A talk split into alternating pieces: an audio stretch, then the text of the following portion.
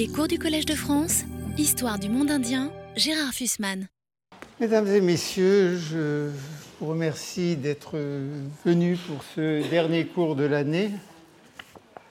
J'ai en effet un peu. J'ai décidé en, effet de raccourcir d'une semaine mon cours de cette année pour une raison, pour deux raisons. La première et la plus euh, importante, c'est que j'avais pas tellement envie de continuer une semaine de plus. Euh, et la seconde, qui est peut-être plus sérieuse, même si elle est un peu moins vraie, c'est que si j'avais voulu euh, continuer, je serais entré dans des détails qui sont plus du niveau d'un séminaire que du niveau d'un cours, parce que ce sont vraiment des détails extrêmement minimes. En effet, pour la période qui succède au Maurya, euh, nous n'avons euh, plus beaucoup de textes. Il y a eu euh, des progrès extraordinaires qui ont été faits, mais ces progrès ne portent très peu sur l'histoire politique, quasiment pas sur l'histoire économique, et avec une chronologie absolue qui n'est toujours pas fixée. Le progrès principal a été effectivement euh, la découverte euh, de la ville d'Aïranoum euh, sur la frontière du Tadjikistan, ici, qui est une grande ville grecque de Bactriane qui a eu pour l'archéologue le privilège d'être détruite vers 160 euh, avant notre ère et de ne pas être réoccupé depuis ou d'être très peu réoccupé depuis, ce qui fait que euh, on en voit très bien le plan et euh, la fouille a été relativement facile puisqu'il n'y avait pas de décombres. La fouille n'a donné que la base des murs et des restes d'architecture qui euh, sont parfois tout à fait impressionnants, comme euh, le grand chapiteau que je vous ai montré la semaine passée, qui euh, souvent sont des fragments que les architectes et les restaurateurs ont restitués avec beaucoup de courage et beaucoup de réussite, parce que ces pièces d'architecture étaient en calcaire et elles ont été cassées pour euh, passé dans les fours à chaud.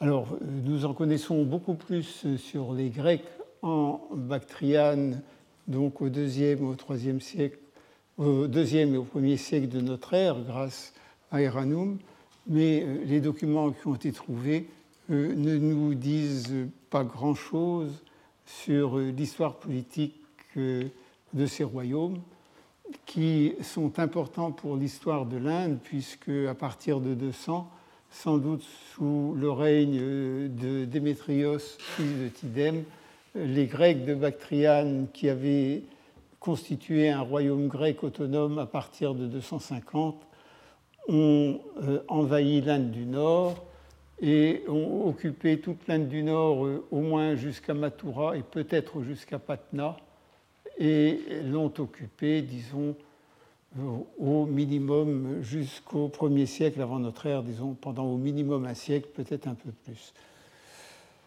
Euh, si vous aviez encore des illusions sur le fait que l'histoire est une euh, science neutre, vous avez euh, là un excellent exemple du fait qu'elle ne l'est pas. L'histoire des Grecs de Bactriane, ça a absolument fasciné les Européens. De même que l'art bouddhique du Gandhara a absolument fasciné les Européens. Et de même que euh, les Européens étaient fascinés par euh, les origines de l'art euh, du Gandhara attribuées soit à la Grèce, soit à Rome, soit au Proche-Orient méditerranéen, et s'intéressaient très très peu au contenu bouddhiste des œuvres, qui quand même pour les gens qui les produisaient et qui les voyaient étaient l'essentiel, eh bien de même les Européens, ce qui les intéressait, c'était euh, l'œuvre civilisatrice de leurs descendants, les Grecs, puisque nous sommes, enfin de leurs ancêtres, les Grecs, puisque nous sommes censés être les ancêtres des Grecs, avec bien des avatars et des adultères, et euh, comment les Grecs avaient influencé l'Inde, et dans euh, certains récits, euh, vous verrez, on a l'impression que les Indiens ne savaient rien et que les Grecs leur ont tout enseigné. inversement, les Indiens ne se sont, peu, se sont peu intéressés à cette période, à quelques exceptions près, comme notre collègue B.N. Mukherjee de Calcutta, et se recentrent sur les souverains qui euh, paraissent euh, les, euh, les, plus indianisés. les Grecs étant venus, étant considérés comme un épisode dans l'histoire de l'Inde, un épisode qui n'a pas apporté grand-chose, sinon un art qui est considéré maintenant comme étranger, c'est l'art du Gandhara, et peut-être auparavant euh, l'art maurya, mais l'art maurya se résume à quelques colonnes, ou directement à quelques chapiteaux de colonnes. L'histoire est toujours quelque chose de nationaliste. Euh, on s'y intéresse en fonction de l'idée de l'histoire de son pays que, l'on se fait et non pas pour euh, faits eux-mêmes. La meilleure preuve de cela, c'est que le premier livre qui a été véritablement consacré euh, à l'histoire des invasions après Alexandre, consacré par un archéologue britannique à laquelle, auquel l'Inde doit la redécouverte de la plupart de ces monuments et dans un certain nombre de cas leur conservation. Sir Alexander Cunningham, un général du génie retraité de l'armée des Indes et transformé euh, en dirigeant de l'Archaeological Survey of India, eh bien, euh, le livre qui fait euh, le catalogue des monnaies des successeurs d'Alexandre, enfin des, des, invasions successives dans le nord de l'Inde après le départ d'Alexandre, s'appelle Coins of Alexander's Successor in the East. Euh, les monnaies des successeurs d'Alexandre euh, en Orient, ce qui prouve bien euh, l'orientation pro-hélène, si j'ose dire, des chercheurs de l'époque. Parce qu'après tout, je veux bien que les souverains grecs de Bactriane aient été les successeurs d'Alexandre, mais quand il s'agit des souverains Saka, que Cunningham appelait les Indocites ou couchants, que Cunningham appelait aussi les Indocites, ou euh, Parthes, que Cunningham appelait les Indopartes. Euh, le rapport avec Alexandre est quand même très éloigné, sauf le fait euh, qu'ils utilisaient des monnaies et qu'ils frappaient des monnaies de type grec. de même, le grand livre euh, sur euh, euh, cette période, un livre qui est entièrement faux dans ses détails et qu'il était déjà lorsqu'il a été écrit, mais qui, a quand même le souffle épique de la conquête et qui vous donne la meilleure idée de ce qu'a pu être l'aventure grecque en Extrême-Orient. Le livre de M. Tarn, publié juste avant la Seconde Guerre mondiale, s'appelle The Greeks in Bactria and India. Manifestement, euh, la Bactriane et l'Inde sont tout à fait secondaires par rapport au fait euh, qu'il s'agit euh, de Grecs. Or, il faut bien dire que si la recherche a montré que dans tous ces détails, le livre de Tarn, qui a été écrit par un avocat écossais, spécialiste d'Alexandre d'ailleurs, qui était ce qu'on appellerait maintenant un amateur, mais un amateur euh, bien plus qualifié que la plupart des professionnels. Euh, cet amateur qui a rassemblé tous les faits connus à son époque et qui en a fait ce qu'il appelait une histoire et que j'appellerais plutôt un roman, et quand même le livre qui est de très loin euh, a le souffle littéraire et le souffle épique qui permet d'imaginer ce que les Grecs de Bactriane ont pu être et ce qu'ils ont pu apporter en Inde. C'est un peu, si vous voulez, quelque chose comme le Kim de Kipling, qui n'a pas été écrit par un Indien, mais qui donne aux gens qui n'ont pas voyagé en Inde une idée de l'Inde du XIXe siècle qui n'est pas très fausse. C'est un très très grand livre qu'il est très facile de démolir à chaque page, mais euh, qui reste quand même une grande œuvre qui a fait rêver euh, beaucoup d'historiens. Euh, la découverte d'Aeranum, effectivement, a relancé ces, vues euh, hellénistiques du monde, comme si la Grèce avait apporté euh, la civilisation à l'Inde. Et euh, l'on trouve dans les articles, en particulier de M. Bernard, qui fut le responsable de la fouille, une volonté de trouver à Eranum l'ancêtre de tout ce qu'on allait trouver plus tard dans l'art du Gandhara et même dans d'autres institutions de l'Inde. Ça n'est pas tout à fait faux d'ailleurs. Hein.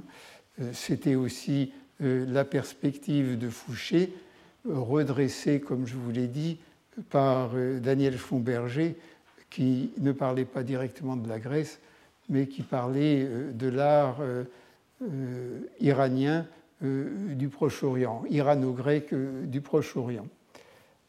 Mais manifestement, c'est ce qui fascinait euh, non seulement les fouilleurs d'Ayradoum, ce qui se comprend, euh, mais aussi les distributeurs de crédits. La découverte d'Aéranoum a asséché tous les crédits de l'archéologie française, et en tout cas en Afghanistan, qui n'ont jamais été très élevés, il faut bien le dire, et fait que pendant la durée de la fouille, on ne s'est pas beaucoup occupé d'autres périodes par exemple de l'âge du bronze, ce qui fait que nous avons un blanc dans cette région et que l'on ne fait pas le lien entre le Turkménistan où les soviétiques ont fait des découvertes remarquables et le Baloutchistan où euh, les équipes de Jarij ont fait également des découvertes remarquables.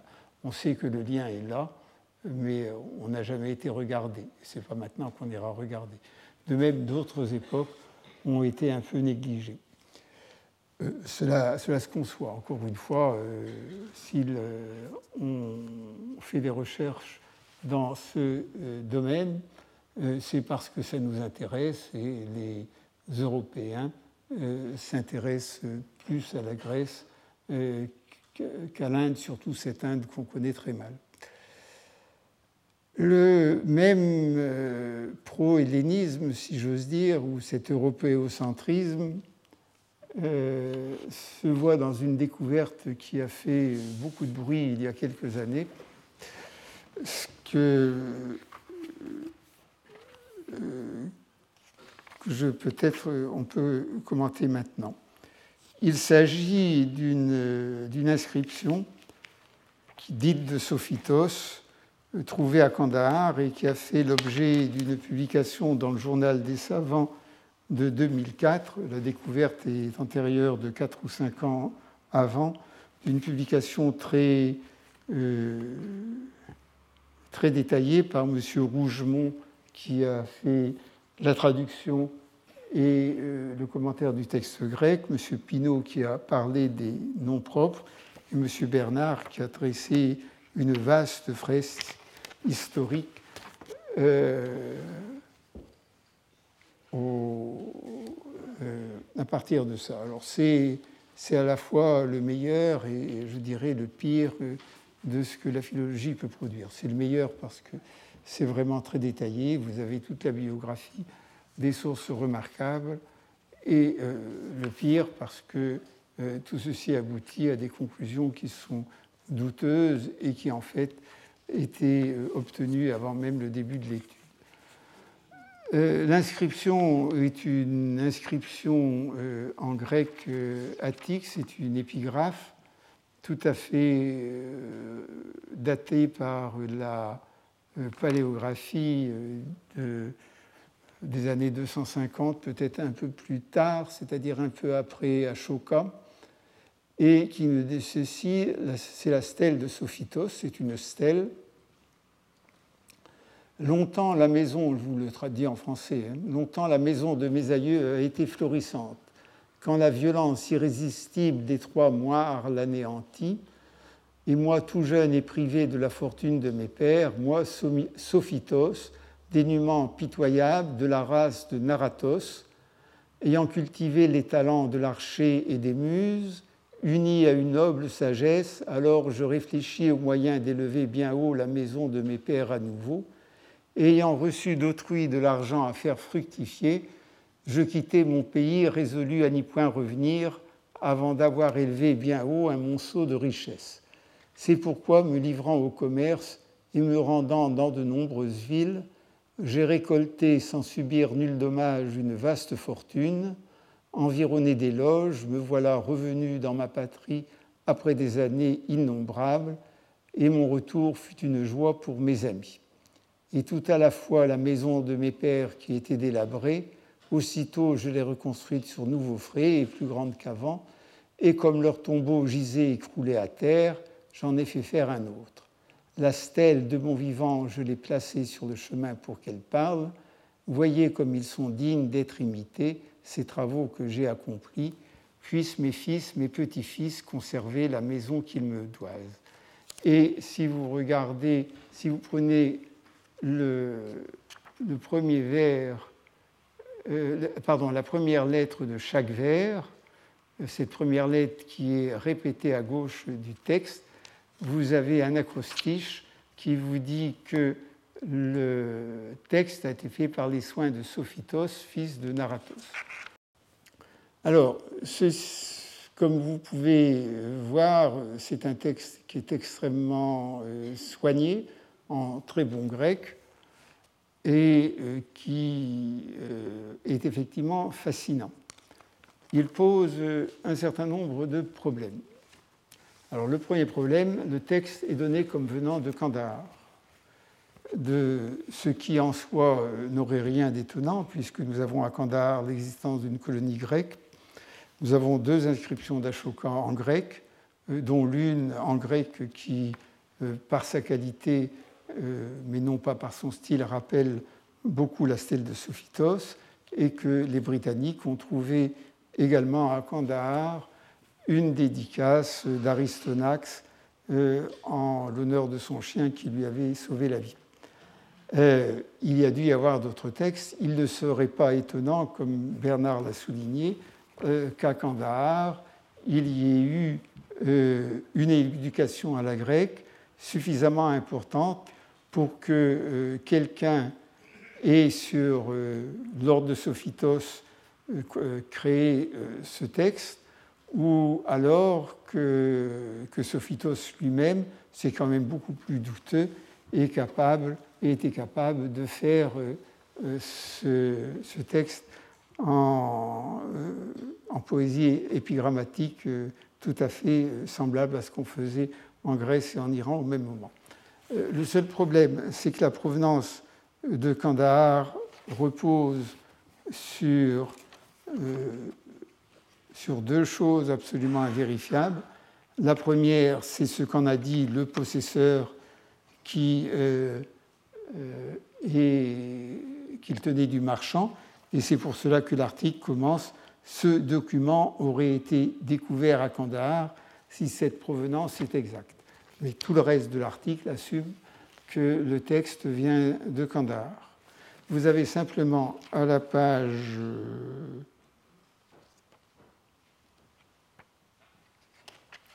à la page, je ne sais plus combien, pas très longtemps. Euh, à la page 234, c'est-à-dire quatre pages au début, dans une petite note, euh, la note 5, euh, l'idée qu'un certain nombre d'hellénistes ont émis des doutes sur, sur cette inscription. Et M. Rougemont, qui est l'éditeur, dit que l'inscription est tellement parfaite qu'il aurait fallu que le faussaire soit vraiment quelqu'un de remarquable, ce qui est un bon argument qui serait peut-être un peu moins vrai si on savait le prix auquel a été vendue la tablette. Si elle a été vendue très très cher, peut-être qu'ils avaient les moyens de se payer un bon faussaire. Mais effectivement, on a l'impression que malgré une ou deux fautes de versification, euh, ce texte est un original. Seulement, euh, on rajoute que le matériau, un calcaire clair et fin, presque un marbre, semble à Paul Bernard identique à la pierre découverte à Kandahar, qui porte la seconde version grecque des édits d'Ashoka. Alors ça, c'est très étonnant comme argument, parce que euh, deux calcaires polis euh, se ressemblent beaucoup, et pour dire que ce soit les mêmes, il faudrait une analyse pétrographique qui n'a pas été faite, et qui ne peut plus être faite, puisque je ne sais pas où se trouve maintenant cette inscription d'Ashoka que j'avais ramenée moi-même au musée de Kaboul. Et euh, si mes souvenirs sont exacts, M. Lebert et moi-même, qui donc avons été la chercher à Kandahar et l'avons ramené au musée de Kaboul, sommes les seuls à avoir regardé d'un peu près euh, cette pierre lorsqu'elle a été découverte, puisque le Lebert l'a euh, nettoyée au marteau euh, devant moi. On est resté deux jours à taper un petit coup de marteau dessus pour faire sauter les concrétions calcaires, donc on l'a bien regardé la pierre. Je peux vous dire que 30 ans après, je n'ai strictement aucun souvenir de quoi elle pouvait ressembler, ni devant ni derrière et en tout cas en ce qui concerne la consistance du matériau. Euh, je trouve que l'argument est un peu, euh, quand même, est un peu léger. Donc, et rien n'empêche que euh, cette pierre vienne d'un autre endroit que Kandahar en Arakosi, ou qu'elle vienne d'Iran, ou peut-être même d'Ouzbékistan ou de Tadjikistan. Nous ne savons absolument rien. Donc euh, il faut faire quand même très très attention. On ne peut pas se contenter de dire que c'est une pièce euh, douteuse dont la provenance est douteuse. On nous affirme que c'est Kandahar, mais ce n'est pas sûr, et ensuite faire comme si c'était Kandahar. La deuxième chose, c'est euh, la nature du personnage.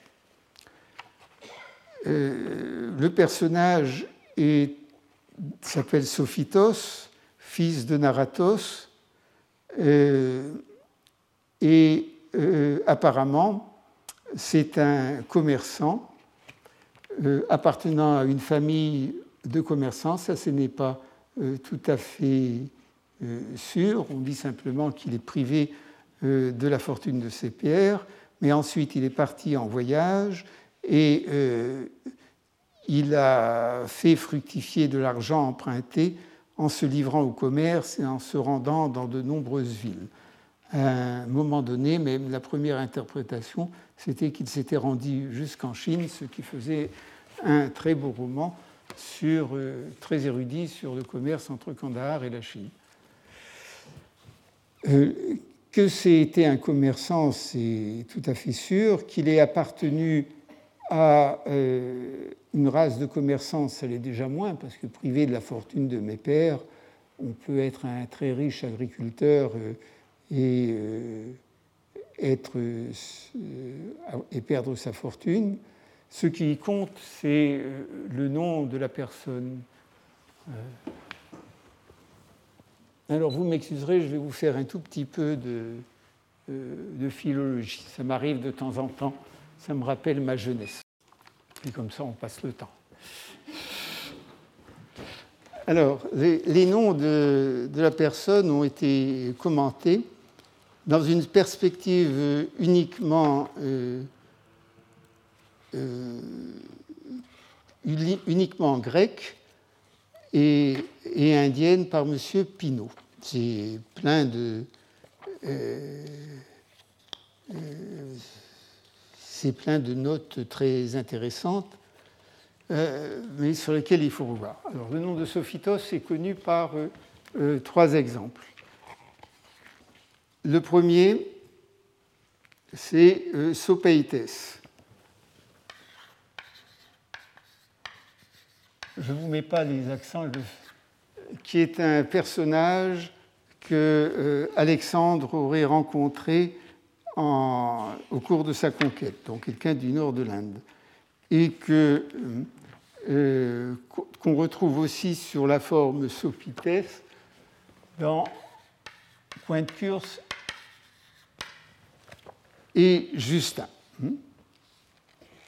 Cette forme a été identifiée il y a longtemps par un grand nom, euh, Sylvain Lévy, comme étant dérivé de Saoubuta, c'est-à-dire euh, le nom d'un roi qui possède exactement le nom de son royaume, de même que Ashoka, dans la plupart de ses inscriptions, ne s'appelle pas Raja Ashoka, puisque ce n'est attesté qu'une fois dans, dans une seule inscription, mais s'appelle Raja Magadha. C'est effectivement euh, une, habitude des rois indiens de se donner le nom de leur peuple. De même, euh, le roi souverain de Taxila s'appelle Taxil. Ensuite, euh, nous avons une série de monnaies qui vous donne la légende Sofutu de euh, de Sophites, qui sont des monnaies rares, euh, commentées par Whitehead et généralement attribuées euh, à une région qui est située, ce qu'on appelle le Khorasan, c'est-à-dire à la limite de l'Afghanistan et de l'Iran et de l'est de l'Iran actuel. Ce sont des monnaies rares qui représentent un personnage casqué à la grecque et au revers une monnaie. Et au revers un coq, pardon. Et puis ensuite, vous avez euh, ce monsieur euh, dont nous avons le nom au. Euh, ah oui, je ne sais plus le grec depuis le temps. dont, dont, nous avons le nom au nominatif, hein, Sophutos, et dont nous avons également le nom au nominatif, au génitif, qui est euh, normalement Sophut. Donc, la question est de savoir si les trois personnages sont les mêmes. Ça, c'est une première chose. Si l'on a trois noms presque semblables, l'un euh, des années 300, euh, disons, des années 280-300, euh, c'est 323, hein, je crois, euh, pour euh, le départ d'Alexandre de, l'Inde. Ceci, Sofutu, serait des années 270 et ceci serait probablement des années 250. Est-ce qu'il s'agit non pas du même personnage, mais de la même famille? Alors que les trois noms sont attestés euh, dans des endroits très différents, l'un étant euh, le Punjab, l'autre ici étant jusqu'à l'inscription de Kandahar euh, la partie tout à fait occidentale du nord de l'Afghanistan, et ça a été renforcé depuis par la découverte d'un trésor contenant ces monnaies au Tadjikistan. On dit que c'est à Kouliab peut-être, enfin c'est bien probablement du Tadjikistan, et troisième à Kandahar. Et puis la troisième chose, est-ce que c'est un nom indien? Parce que dans le texte, rien ne dit qu'il est indien. Euh, il y a même quelque chose qui milite contre le fait euh, qu'il s'agisse euh, d'un Indien, ce qui fascine beaucoup les hellénistes, parce que ce serait la preuve que les Indiens se soient fait helléniser au point d'écrire des épigrammes funéraires, mais il y a quelque chose qui ne marche pas, c'est qu'il parle du tombeau de ses pères et qu'il le rebâtit. Or, aller chercher en Inde et en Inde hindoue avant que les euh, musulmans n'inventent cette chatterie sur les cénotaphes des roi Rajput tué euh, en bataille, il n'y a pas de tombeau en Inde. Hein, le seul, même le stupa n'est pas à véritablement parler un, tombeau. Il suffit de lire un texte indien pour savoir que euh, depuis euh, des siècles, les Indiens brûlent leurs cadavres et les jettent dans l'eau. Hein. Alors évidemment, il y a quelques représentations euh, de tombeaux. Ce sont en général, en fait, des tombeaux, non pas des tombeaux, mais des huttes où euh, on laisse euh, le corps de quelqu'un de trop pauvre pour se payer un bûcher. Ça coûte cher un bûcher. Hein. Donc on le laisse à décharner. Et c'est ainsi, par exemple, que dans les histoires bouddhiques, on vous raconte que l'une des techniques pour euh, faire cesser le, désir sexuel, c'est euh, de s'asseoir la nuit dans un cimetière euh, auprès d'une femme dont le cadavre est encore en train de se décomposer, de voir ce qu'il y a dans ce cadavre et de projeter cette image sur l'image de la femme que l'on pourrait désirer. Il paraît que ça a des effets tout à fait immédiats. Donc, quand la première chose qu'un indianiste se dit en, euh, en lisant ce texte, c'est que ce personnage n'est pas indien. Euh, après tout, on reviendra là-dessus. Ou plus exactement, n'est pas hindou. Ce qui n'est pas la même chose, puisqu'il y a eu des Indiens bouddhistes, il y a eu des Indiens zoroastriens. Il ne faut pas croire que euh, le mot indien signifie une seule religion. Mais il se trouve que les bouddhistes aussi brûlent leurs cadavres et que les zoroastriens les donnent aux oiseaux euh, et aux chiens. Alors la question revient à l'identification indienne. Évidemment, dans le texte euh, des historiens d'Alexandre, soit Arien, soit Justin, soit, soit euh, Point de Curse, vous avez une forme, on va passer de l'autre côté maintenant, Hein, vous avez une forme sopites que euh, dans ses relativement jeunes années, Sylvain Lévy, qui cherchait, euh, lui, au contraire, à expliquer par l'Inde tout ce qu'il y avait dans les textes grecs, a euh, identifié comme venant de Saoubouta. Et M. Pinault, qui refuse ceci pour des raisons que je ne comprends pas très bien, a quand même, est quand même parti sur la situation, sur la même chose, et a dit que ce n'était pas Saoubuta, mais qu'il fallait prendre Subouti, et que ça faisait tout à fait ce qui, en grec, se traduit ainsi, puisque le upsilon euh, se prononce i, de même que le ei se prononce i. Alors, quand on regarde ceci et qu'on ne connaît pas la philologie, on se dit, mais par quelle curieuse idée est-ce qu'on passe euh, de euh, Subouti à Sophitos? Alors, il y a une explication de So par l'analogie d'autres noms, mais comment est-ce qu'on passe de ça à ça?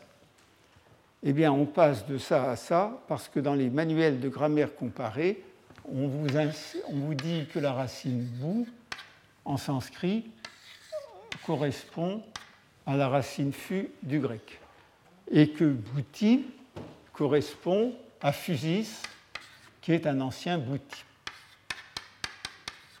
hein, nominatif.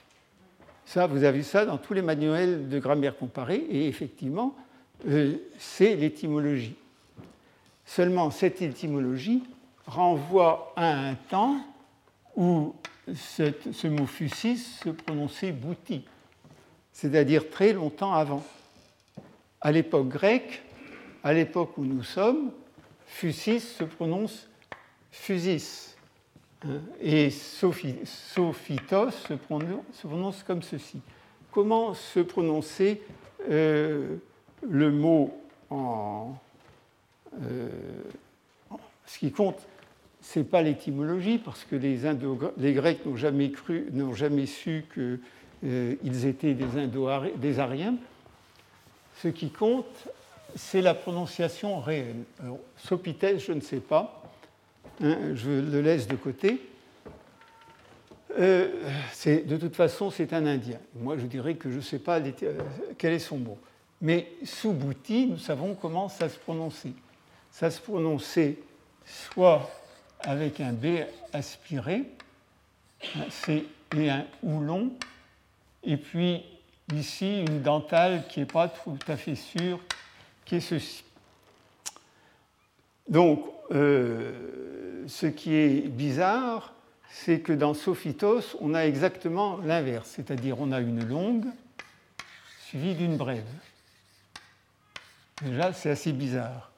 Mais surtout, euh, nous savons que dans le nord-ouest, et je peux vous en donner quelques exemples, euh, ceci est instable. C'est un son qui est instable en sanskrit et que donc il se prononçait ou bien B avec perte de l'aspiration, ou bien V. Et euh, c'est-à-dire un son qui n'existe pas en grec. Et donc, si on voulait avoir une transcription véritable de ce mot, il faudrait écrire comme ça, soit sous probablement sous bouti, en faisant euh, abstraction euh, de l'aspiration, ce qui est le cas par exemple pour un certain nombre de noms attestés, soit euh, soit chez les historiens d'Alexandre, comme Abissara, soit dans le, périple, dans le périple de la mer Érythrée. Donc la forme qui correspond à Sophitos, c'est Subhuti. Il est le fils de Narada.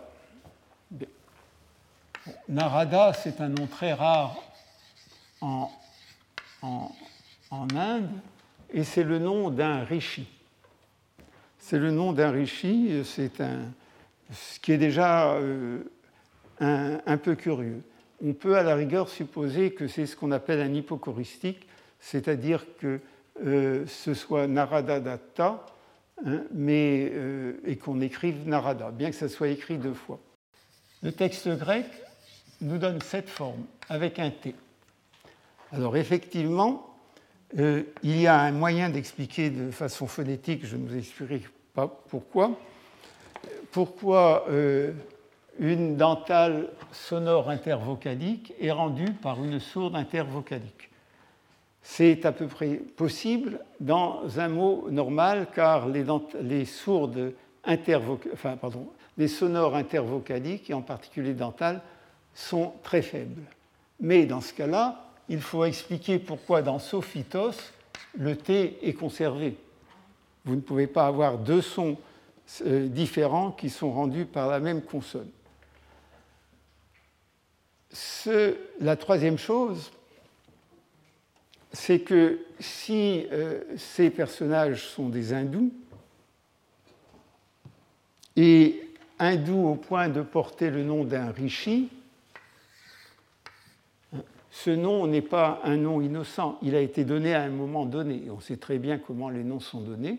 Ils sont donnés en même temps que l'horoscope, ils sont donnés par les brahmanes à la naissance. Il y a d'ailleurs un deuxième nom qui peut être donné plus tard.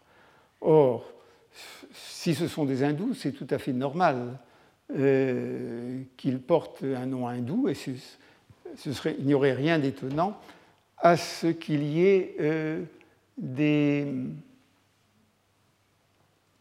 Comment dire euh, à ce qu'il y ait eu des brahmanes hindous à Kandahar si l'inscription vient de Kandahar. Mais si ce sont des brahmanes, ce sont des gens qui savent le sanskrit et qui ne parlent pas euh, de forme moyenne indienne comme je viens de faire. Pour que vous ayez ce passage, il faut que vous ayez euh, une forme moyenne indienne, comme les Prakrites d'Ashoka ou les moyennes indiens d'Ashoka. Mais les brahmanes, eux, à l'époque, et surtout pour les, euh, pour les textes actes rituels, parlaient sanskrit. Donc un brahman aurait transmis Narada, il n'aurait pas transmis Narata. Hein. moi, je ne crois pas du tout au, à, l'origine indienne de ces personnages. Alors, indien ou pas, euh, le roman est, le suivant. Euh, vous avez euh, un premier personnage qui est un Raja d'Alexandre, qui est un Raja qu'Alexandre a rencontré, qui s'est soumis à lui. ce Raja aurait suivi les troupes d'Alexandre et aurait donné, euh, et un de ses descendants se serait euh, établi à Kandahar et aurait même été le satrape achéménide, pardon, Maurya de Kandahar au moment où Chandragupta ou Ashoka était le maître de Kandahar. Il aurait été le maître de Kandahar à cette époque et c'est pour ça qu'il aurait été indianisé. Il aurait même été l'un des premiers à frapper monnaie parce que les Grecs de Bactriane, les Grecs de Kandahar euh, s'étonnaient que ces Indiens si arriérés euh, n'utilisassent pas encore des monnaies à la grecque. Et c'est à lui qu'il faudrait donc euh, attribuer les monnaies de les monnaies de comment les monnaies de Sophitos qui seraient des monnaies de Kandahar.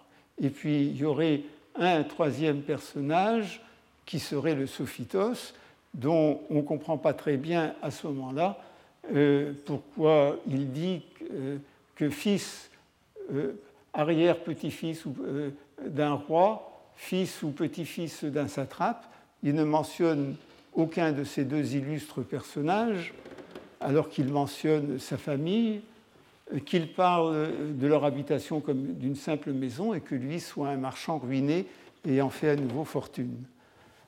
Ça pose un certain nombre de problèmes, d'autant plus qu'encore une fois, on n'a jamais trouvé à Kandahar euh, une seule monnaie de Sophitos. Toutes les monnaies de Sophitos dont la provenance est sûre viennent du nord de l'Hindoukouche. Et le trésor le plus important, comme je vous l'ai dit, semble venir de, semble venir du Tadjikistan. C'est le trésor de Kouliab. Avec euh, toujours. Donc on se retrouve toujours dans la même situation quand vous avez euh, un document, même, même authentique, qui vient, dont la provenance exacte est inconnue.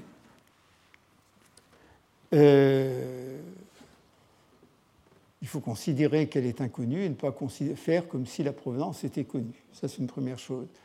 Et la deuxième chose, c'est qu'il ne faut jamais partir d'une idée préconçue, parce que quand on part d'une idée préconçue, euh, la seule chose qu'on peut trouver, ce sont des arguments en faveur de cette idée préconçue.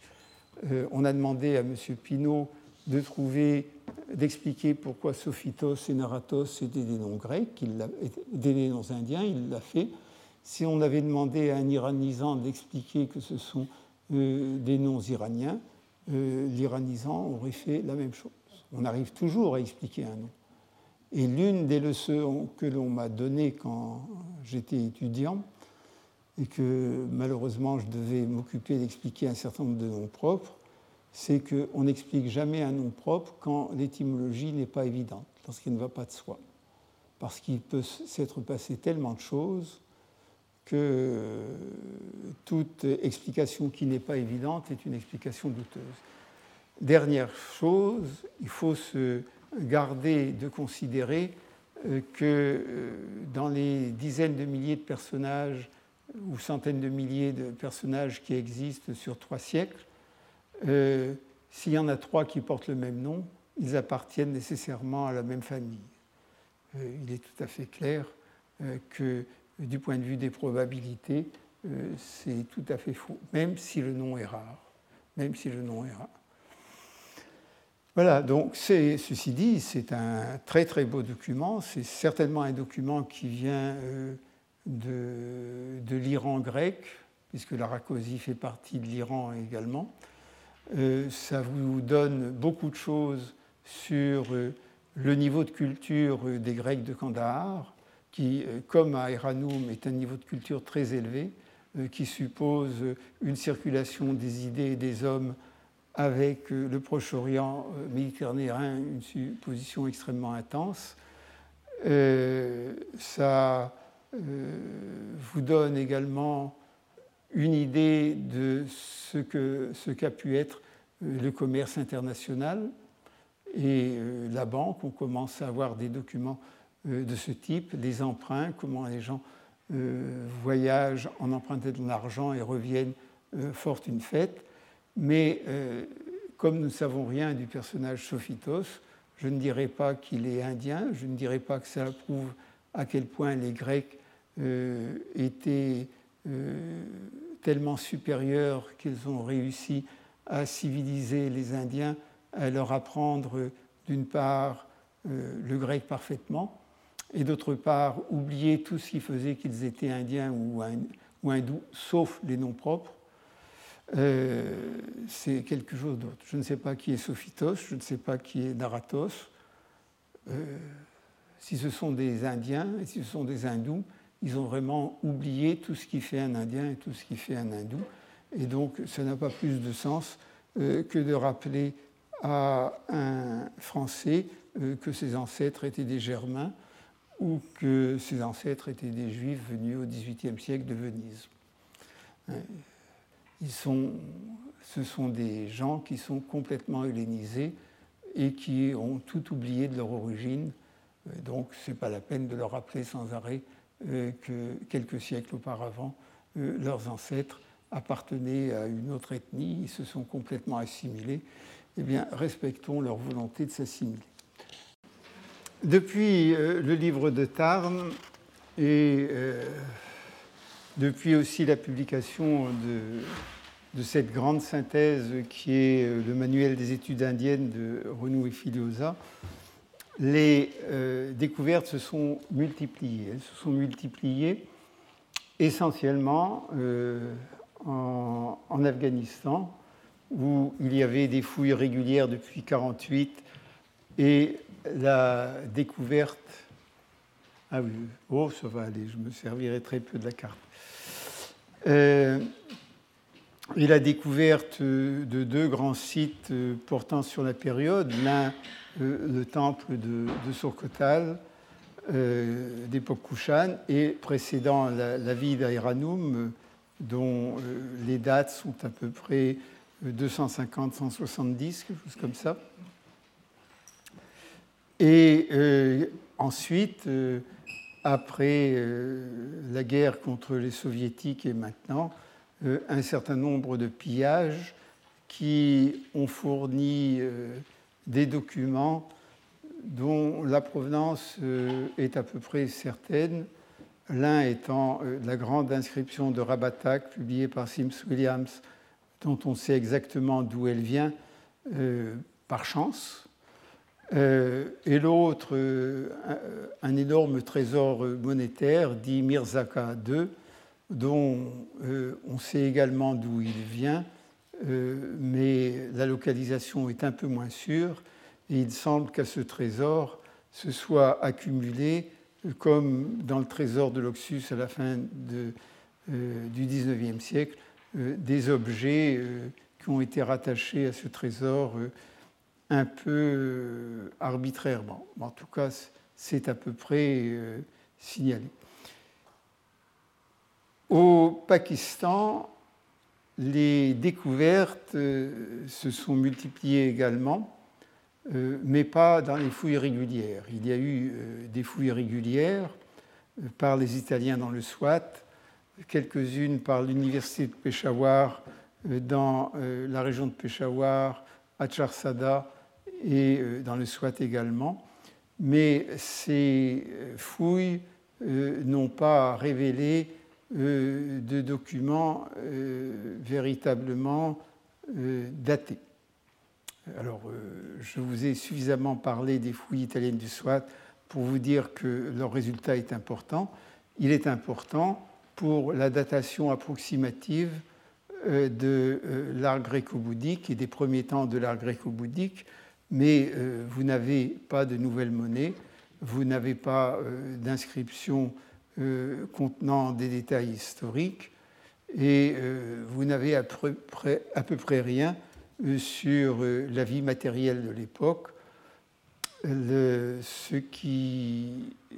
seule chose que nous sachions sur la vie matérielle de l'époque est une fouille qui est d'époque dite indo-grecque, c'est-à-dire du la fin du deuxième siècle avant notre ère, peut-être du premier siècle de notre ère, qui est la fouille de Birkot par euh, notre collègue Calieri, euh, qui effectivement euh, montre qu'à l'époque, il y avait des gens qui écrivaient le grec dans cette région, puisqu'il y a deux ou trois objets inscrits en grec, ce ne sont que quelques lettres, et vous avez l'aspect d'une bourgade qui est tout aussi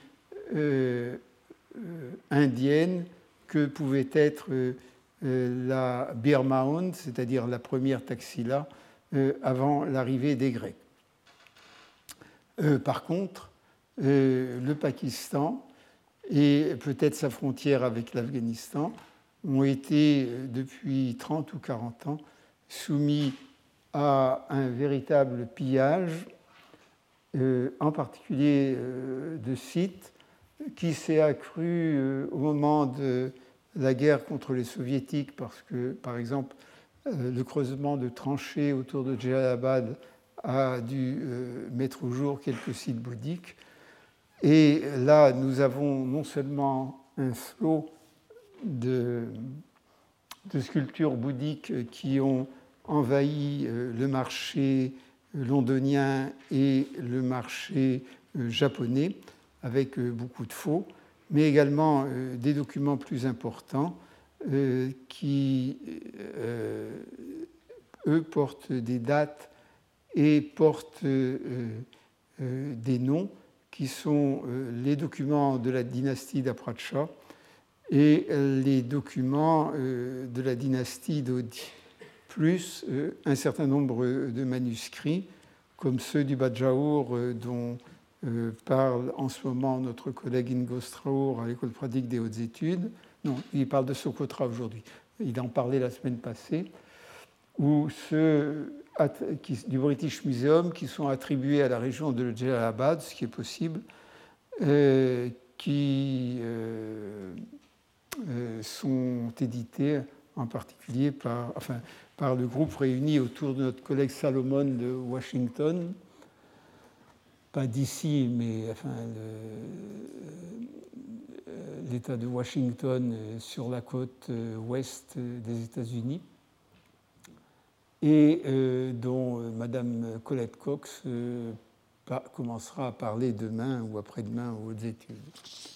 là, ce sont des choses extrêmement importantes Quant à l'Inde, à part quelques monnaies, enfin, ce que le Pakistan a également fourni, ce sont de très nombreux trésors monétaires. le seul problème, c'est que, comme toujours, ces trésors monétaires, les savants les voient lorsqu'ils sont soit chez les marchands, soit chez les collectionneurs, et que la provenance exacte est toujours douteuse. Alors, euh, mon collègue Bopé Arachi, euh, qui les a presque tous publiés et qui a beaucoup voyagé, euh, assure qu'on lui a montré l'endroit où on a trouvé les choses. C'est probablement vrai, mais il y a quand même quelque chose d'un peu douteux. je reviendrai sur ce que ces, ces trésors apportent un peu plus tard.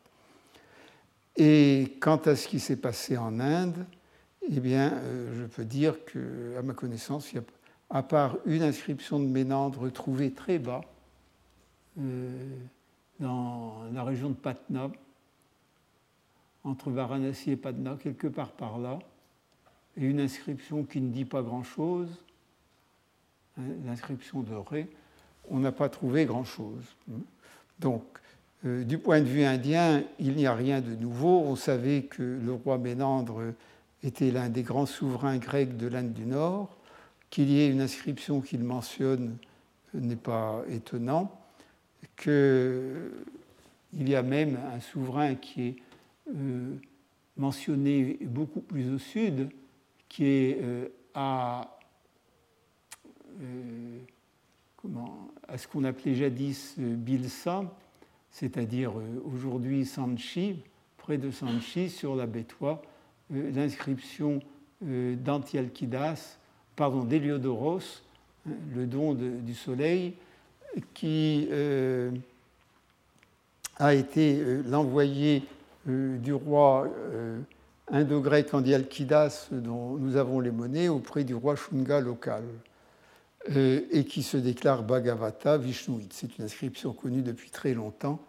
Hein, et qui devrait apprendre aux gens, mais ils apprennent jamais que le nom propre d'une personne euh, ne signifie pas euh, sa religion, puisque euh, M. Héliodoros si l'on en croit son nom, est un sectateur du soleil, ou en tout cas ses parents, alors qu'il se déclare Bhagavata, c'est-à-dire sectateur de Vishnu.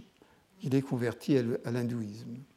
Alors peut-être qu'il est les deux à la fois, hein, ça c'est un autre problème. Mais le nom lui-même, de toute façon, il ne se l'est pas donné à lui. Hein, ce sont ses parents, ça prouve à la rigueur la religion de ses parents, ça ne prouve pas la sienne. Donc sur l'Inde elle-même, il n'y a pas grand-chose. Euh, euh,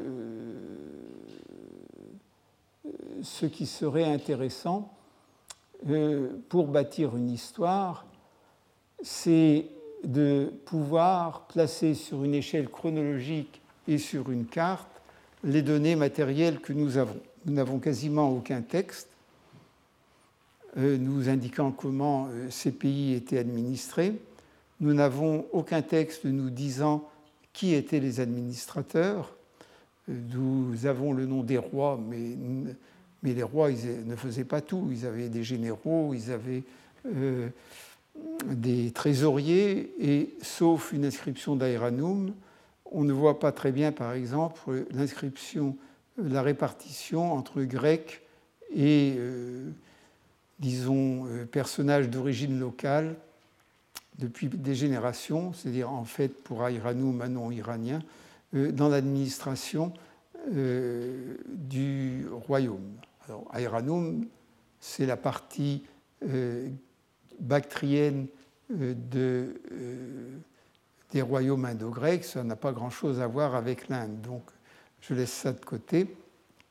Mais à Iranum, on a effectivement dans la trésorerie une inscription euh, qui indique que la partie supérieure de l'administration était grecque et la partie inférieure était locale, avec des gens qui non seulement portaient des noms grecs, mais qui euh, étaient les sectateurs euh, d'un très important euh, dieu local, le Wakshu, c'est-à-dire le nom que les Grecs ont transcrit par Oxus, l'actuel Amoudaria, dont le temple s'élevait presque en face d'Aeranum, dans un endroit qui s'appelle Tartisangin en persan, qui s'appelait autrefois en russe Kameneye Goroniché, c'est-à-dire euh, la plateforme de pierre ou en russe la citadelle de pierre et qui a été fouillé par notre collègue Litvinsky, qui est un temple qui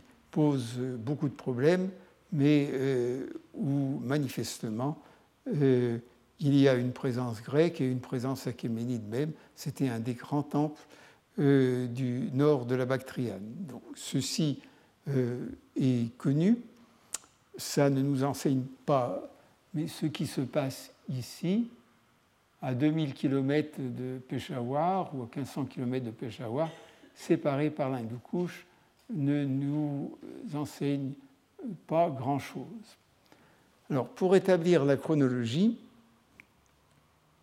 euh, il faut d'abord avoir la succession des rois et il faut avoir euh, euh, le, une idée de l'endroit où ils ont régné.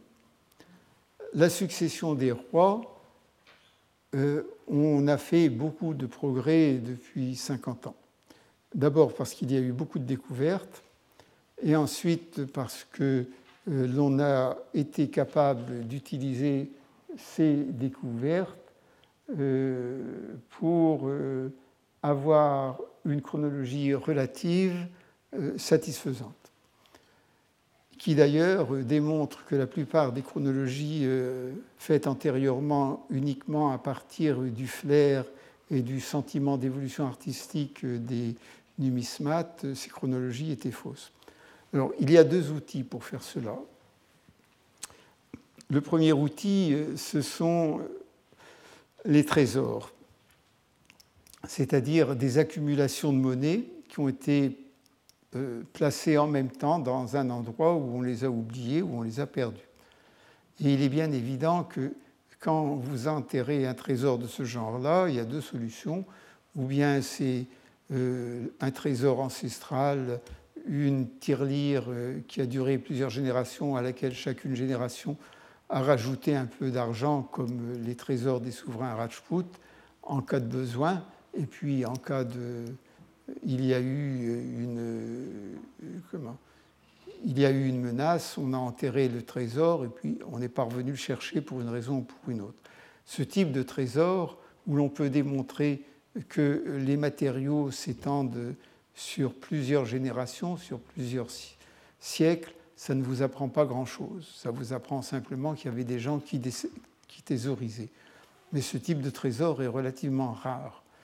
Par contre, ce que l'on trouve souvent, ce sont des trésors euh, qui sont des euh, outils numéraires euh, pouvant servir à une opération commerciale ou par exemple à payer la paye des armées et ensuite déposer dans un endroit et puis oublier là.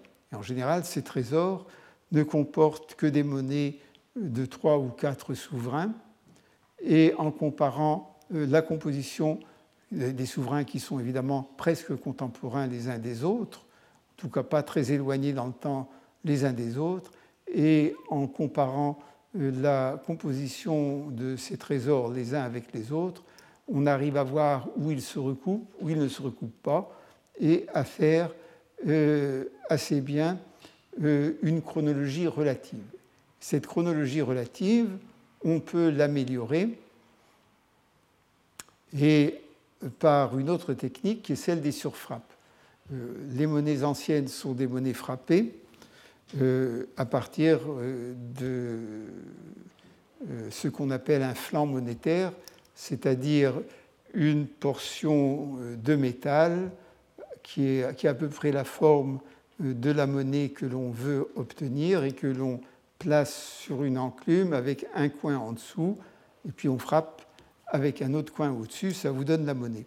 Si vous voulez vous épargner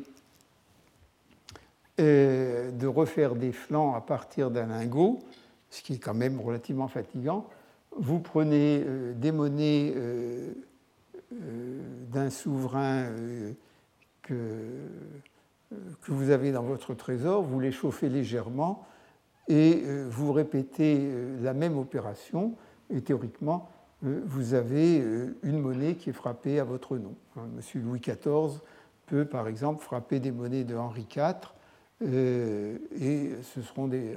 Apparemment, si c'est bien fait, ça apparaîtra uniquement comme des monnaies de Louis XIV. Mais ce n'est pas toujours bien fait. Et quand un numismate a de bons yeux, il y a des numismates qui ont, qui ont de bons yeux, vous avez des traces de la monnaie qui est en dessous. Euh, celle qui a été, comme on dit, surfrappée. Il est bien évident que la monnaie qui a été surfrappée, c'est soit la monnaie d'un souverain antérieur, soit la monnaie d'un souverain voisin euh, contemporain euh, qui n'a pas cours dans votre royaume, soit la monnaie d'un souverain à qui vous l'avez confisqué, c'est-à-dire du butin de guerre. Quand vous combinez les deux ensemble, euh, vous arrivez à la fois les surfrappes et les trois types d'hypothèses que vous pouvez faire, plus les trésors et les hypothèses que vous pouvez faire sur ces trésors, vous, arrivez à améliorer considérablement euh, la chronologie relative des souverains. C'est ce qui a été fait pour euh, les souverains gréco-bactriens mais euh, déjà beaucoup avait été fait par les numismates avant la guerre. Ça a été surtout fait pour les monnaies indo-grecques et en particulier les petits souverains indo-grecs qui n'ont émis qu'un nombre faible de monnaies et dont les musées euh, ne comportent euh, qu'un nombre encore plus faible de monnaies. Mais ceci ne vous indique pas où ces souverains régnaient. Et il y a dans toutes les études sur les souverains gréco-bactriens nos grecs qui existent jusqu'ici, jusqu'à il y a quelques années, il y a une dizaine d'années, l'idée sous-jacente, jamais exprimée, mais dans les faits toujours mise en œuvre, qu'il n'y avait qu'un souverain du même nom ou qu'un souverain à nom grec au même instant et qu'il dominait euh, toute euh, la surface attribués au royaume indo-grec, c'est-à-dire en gros du Gujarat jusqu'à Patna dans leur extension la plus grande, plus pour certains au nord de l'Hindoukouche. Au nord de l'Hindoukouche, on, appelle ça les monnaies gréco-bactriennes car elles sont entièrement en grec, et au sud de l'Hindoukouche, on les appelle indo-grecs car la légende du droit, quand elle existe, est en grec, et la légende du revers est dans une écriture et une langue locale indienne, puisque les Grecs en Inde ont partagé le pouvoir avec les Indiens, ce qu'ils n'ont pas fait en Iran. Euh, donc il y a toujours cette idée, puisqu'il n'y a en fait qu'une seule lignée de rois, et que ces rois euh, se sont tous succédés et ont tous euh, euh, et ont tous gouverné le même pays. L'idée, quand même, euh, est en train de, disparaître, ça a mis très longtemps, et c'est très étonnant parce que euh, on sait par le peu de textes qui existent sur les royaumes gréco-bactriens qu'il y a eu des luttes entre familles, qu'il y a eu des remplacements d'un roi par un autre, et que euh, probablement il y avait en Bactrie elle-même, à une époque donnée, des rois qui, comme euh, euh, Eucratide et Démétrios, frappaient monnaie en même temps. C'est encore plus vrai en Inde, où le territoire est beaucoup plus grand. Et ce qui est très difficile, c'est de déterminer le territoire précis euh, que chaque souverain euh, possédait. D'autant plus que ça a dû être variable, euh, et d'autant plus que l'on ne connaît nullement les durées de règne, qui sont aussi un facteur important, puisque les monnaies ne sont pas datées. Pour connaître les, les endroits où les souverains ont régné, il n'y a qu'une solution, c'est de savoir où les monnaies ont été trouvées. Et l'énorme majorité des monnaies que nous possédons et qui sont dans les musées ne proviennent pas euh, d'endroits euh, sûrs. Ça provient. Euh, les seules monnaies dont la provenance est sûre, ce sont les monnaies de fouilles et celles qui ont été saisies par le gouvernement immédiatement après la trouvaille. Or, la plupart des monnaies on en est réduit à ce que disent les marchands euh, au numismate. Et donc, il faut faire quand même un peu attention. Enfin, on arrive quand même, pour certains rois, à voir euh, qu'ils sont euh, localisés dans certaines régions du nord-ouest de l'Inde et, pas partout. Mais il est clair que se faire une idée d'un royaume indo-grec dont les frontières n'auraient changé qu'à l'extérieur, c'est-à-dire qui se serait d'abord accru et puis qui ensuite se serait rétréci, hein, est une idée fausse. Non seulement il s'est rétréci, mais il s'est fragmenté. Euh, donc, euh, de ce point de vue, euh, il n'y a aucun progrès, il n'y aura aucun progrès tant que cette situation de fouille clandestine continuera. La situation pour euh, les souverains qui ont suivi les Indo-Grecs, c'est-à-dire les Sakas et les Couchants, est un peu meilleure, mais là, elle dépend de la détermination des airs, et euh, je me réserve d'en parler euh, à la fin de ce cours pour vous dire qu'on est encore dans le noir. Ce qui est clair, c'est que nous avons affaire, euh, disons, dans, cette période, à une population euh, à la fois très assimilée et très mélangée. Euh, très mélangée, vous le voyez par exemple sur les reliefs gréco-bouddhiques, y compris les reliefs anciens,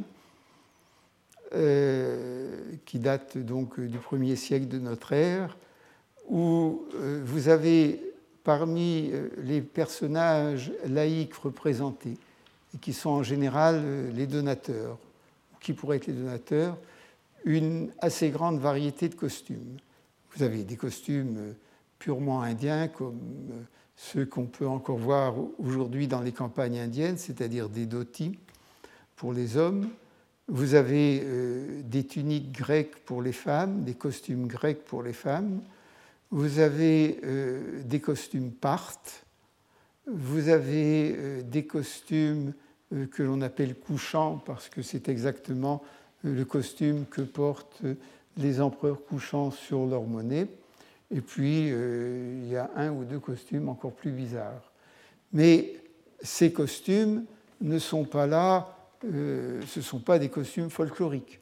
Ce sont des gens qui, ont, habitant ensemble, ont tenu euh, à montrer à quelle famille, à quelle race ils appartenaient il y a des costumes qui sont parfaitement incongrus dans ces régions.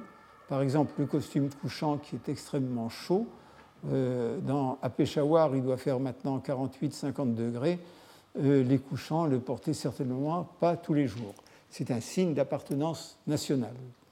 Hein, exactement comme les Écossais portent des kilts quand ils veulent montrer qu'ils sont Écossais.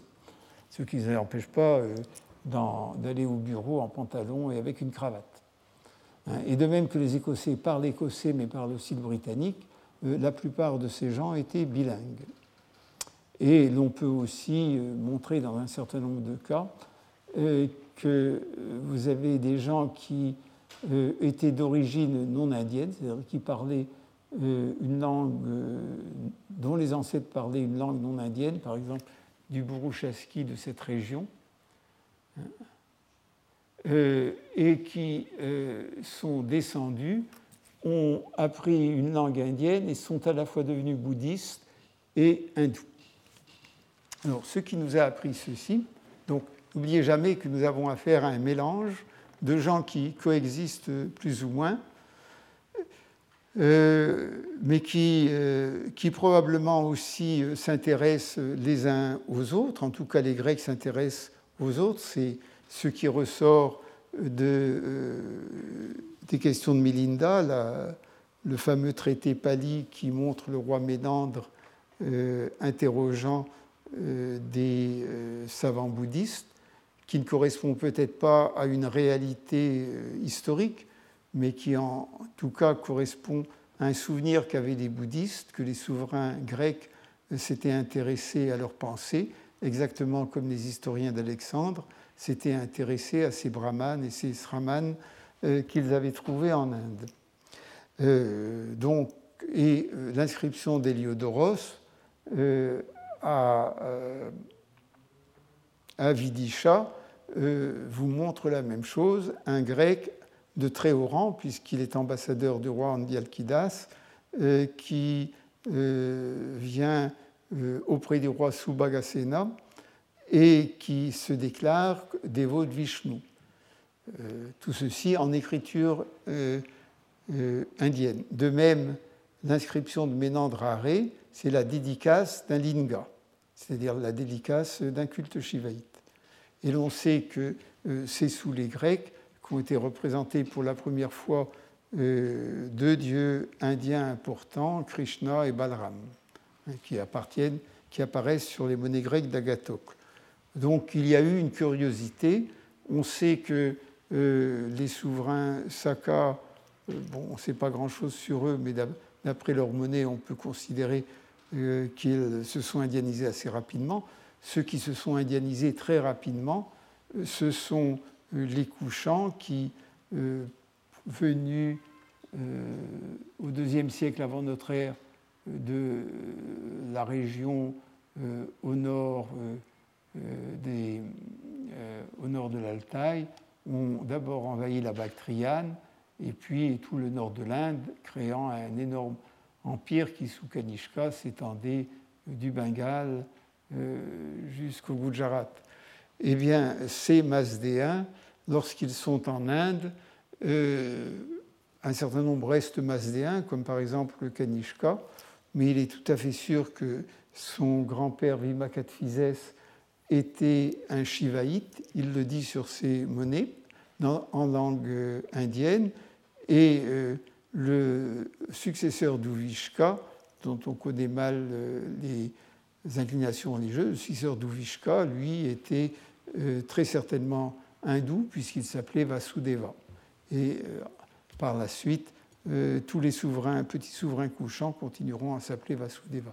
Il y a donc une certaine fusion, ce qui probablement n'empêchait pas les couchants de considérer qu'ils étaient quand même euh, euh, souverains de l'Inde par droit de conquête, un peu comme les rois de France, euh, jusqu'à Montesquieu au moins, qui en témoigne, se considéraient comme les descendants des chefs de tribus germains qui avaient envahi la France, enfin la Gaule, pardon, au 4e, 5e siècle de notre ère. Donc tout ceci, on le devine, mais on n'a pas euh, de choses très précises. Alors, ce qu'on a de précis, mais euh, mal daté pour des régions euh, sur lesquelles je reviendrai, ce sont des séries d'inscriptions importantes, suppléées par des séries de, de, manuscrits importantes. Les inscriptions importantes sont les deux inscriptions bactriennes de Bactriane afghane, celle de Surkotal trouvée en fouille régulière, et celle de Rabatak, euh, trouvée euh, euh, à la suite de fouilles clandestines, mais dont la provenance est sûre, et toute une série d'inscriptions en Gandhari, c'est-à-dire la langue locale du Gandhara, qui est un moyen indien, en écriture karushti, et qui ont été trouvées, on ne sait pas où, mais probablement dans les montagnes autour de Peshawar deux dynasties différentes. La dynastie d'Odi, dont on connaît euh, trois rois, et euh, la dynastie euh, d'Apracha, dont maintenant on doit connaître cinq ou six générations. Alors, les inscriptions les plus tardives, on va commencer par elles, ce sont celles de Bactriane, a, qui sont dans une langue qui était inconnue, c'est-à-dire la langue locale de la Bactriane, une langue iranienne, écrite en caractère grec avec l'addition euh, d'un signe pour euh, noter un son qui n'existe pas en grec, le son ch. Et euh, étant dans une langue inconnue, le déchiffrement a posé beaucoup de problèmes. Enfin, ça a été fait assez rapidement. Il y a eu trois grands noms pour l'inscription de Surkotal, Marik, Benveniste qui enseignait ici, et puis un, savant remarquable qui était un, Allemand réfugié en Grande-Bretagne, Henning, qui était le, grand tyrannisant de l'époque. Ce qui fait que euh, l'on a abouti à une traduction euh, approximative du texte qui dit en gros euh, que le temple, il y, a, plusieurs inscriptions, mais la plus complète, vous dit que le temple portait le nom de Kanishka ou de la victoire de Kanishka et qu'il avait été abandonné par les dieux après une période de sécheresse euh, et qu'il a été rétabli par euh, deux grands personnages sous le règne de Uvishka. or, le temple n'est ni hindou ni bouddhiste, c'était un temple que l'on a appelé temple dynastique euh, parce qu'il y avait manifestement un culte rendu au statut euh, des ancêtres euh, de l'empereur. Et puis l'inscription de Rabatak confirme ceci. C'est une inscription qui a été rédigée sous Kanishka par deux personnages dont l'un apparaît plus tard dans l'inscription de Surkotal et qui nous dit que ce temple a été construit euh, à une époque euh, où Kanishka, enfin, sur l'ordre de Kanishka, avec une série euh, de compliments à Kanishka, nous disant ce qu'il a fait, et en particulier disant qu'il est l'inventeur de l'écriture bactrienne, en qu'en tout cas, il a pour la première fois fait que les documents officiels soit en langue bactrienne, en langue arienne, dit-il, et qui donne le détail de ses conquêtes jusqu'à Champa, enfin de ses possessions jusqu'à Champa, jusqu'à Ujjain et jusqu'au Gujarat très probablement. Et qui euh, nous indique également quels sont les dieux qui sont tous des dieux masdéens, zoroastriens, iraniens, qui sont à l'origine de l'obtention de la victoire et du trône impérial par sa famille, et qui donne la liste de ses ancêtres, dont un personnage mystérieux qui s'appelle Vematakto et qui, depuis, nourrit la controverse entre les quelques savants qui s'occupent de ça.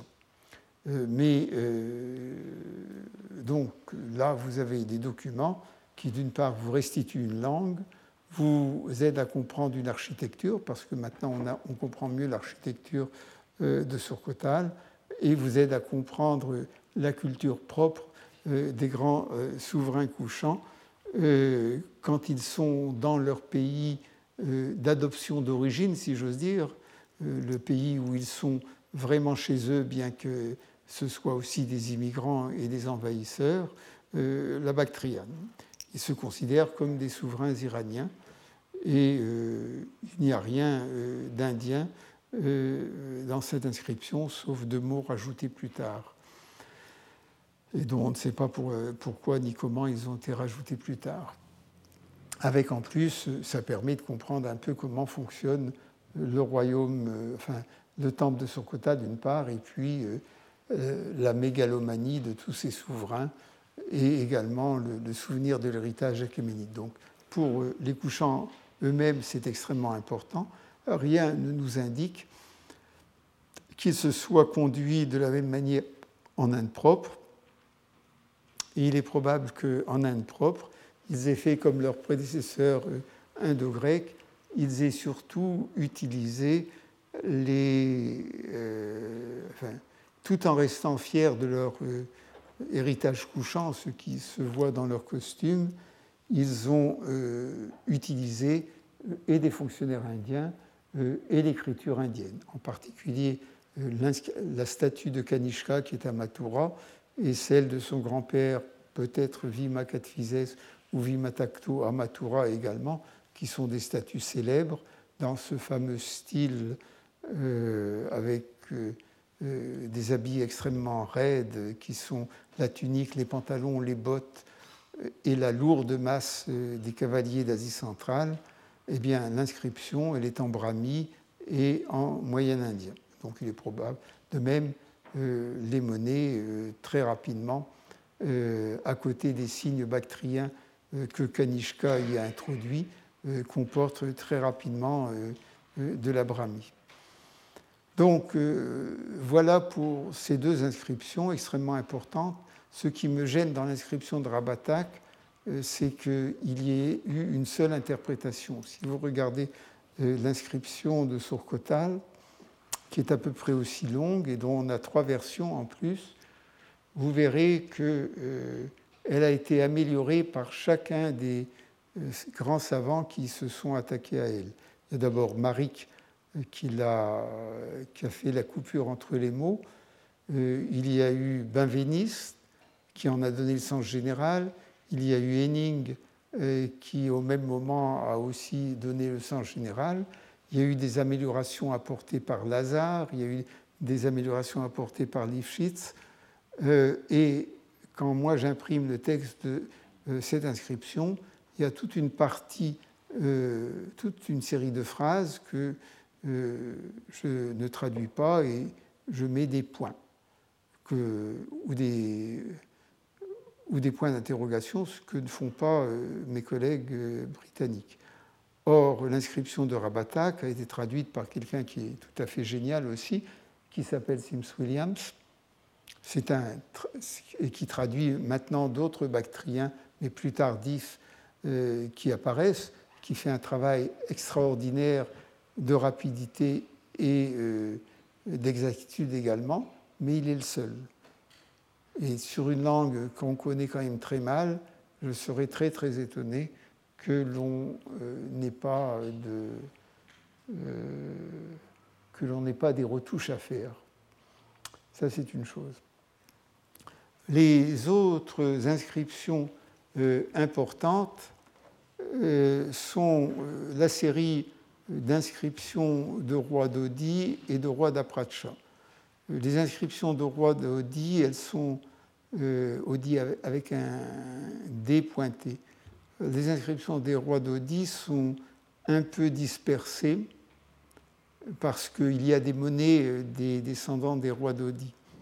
Pardon, pardon excusez-moi. Les, inscriptions des rois d'Apracha sont un peu dispersées euh, parce qu'il y a euh, des monnaies euh, des rois d'Apracha qu'on trouve au Gandhara, à Taxila, et il y a des objets qui ne sont pas tous des dédicaces bouddhiques. Donc il est probable que l'on a affaire à plusieurs sites, dont des sites bouddhiques. Et cela nous donne la dynastie des rois d'Apracha avec une chronologie relative puisque ces inscriptions sont datées euh, dans euh, l'ère d'un souverain que l'on connaît par ailleurs, euh, le souverain Azès, qui est le grand roi des Saka. Donc pour l'instant, nous dirons qu'il régnait vers 50 avant notre ère. Donc ces inscriptions sont datées par rapport au début de son règne et date, disons, des, environs euh, de l'ère chrétienne. Et l'on voit que ces souverains euh, ont établi euh, des monastères dans des régions où il n'y avait pas de monastères, donc dans des régions qui n'étaient pas converties au bouddhisme, c'est-à-dire sur la bordure de la plaine de Peshawar, très probablement. On considère qu'Apracha ça peut être la région de Tira, c'est-à-dire autour de la place de Raiber, ou le Badjaour, c'est-à-dire euh, à la frontière indo, euh, pakistano-afghane. Mais on n'en est pas sûr. Euh, il y a même une étymologie fantaisiste qui fait que Apracha égale Badjaour. Évidemment, si on part de cette idée, on arrive toujours à expliquer comment on passe de l'un à l'autre. Euh, quand vous faites une, étymologie, hein, et que vous, êtes dans un endroit qui s'appelle euh, euh, qui s'appelle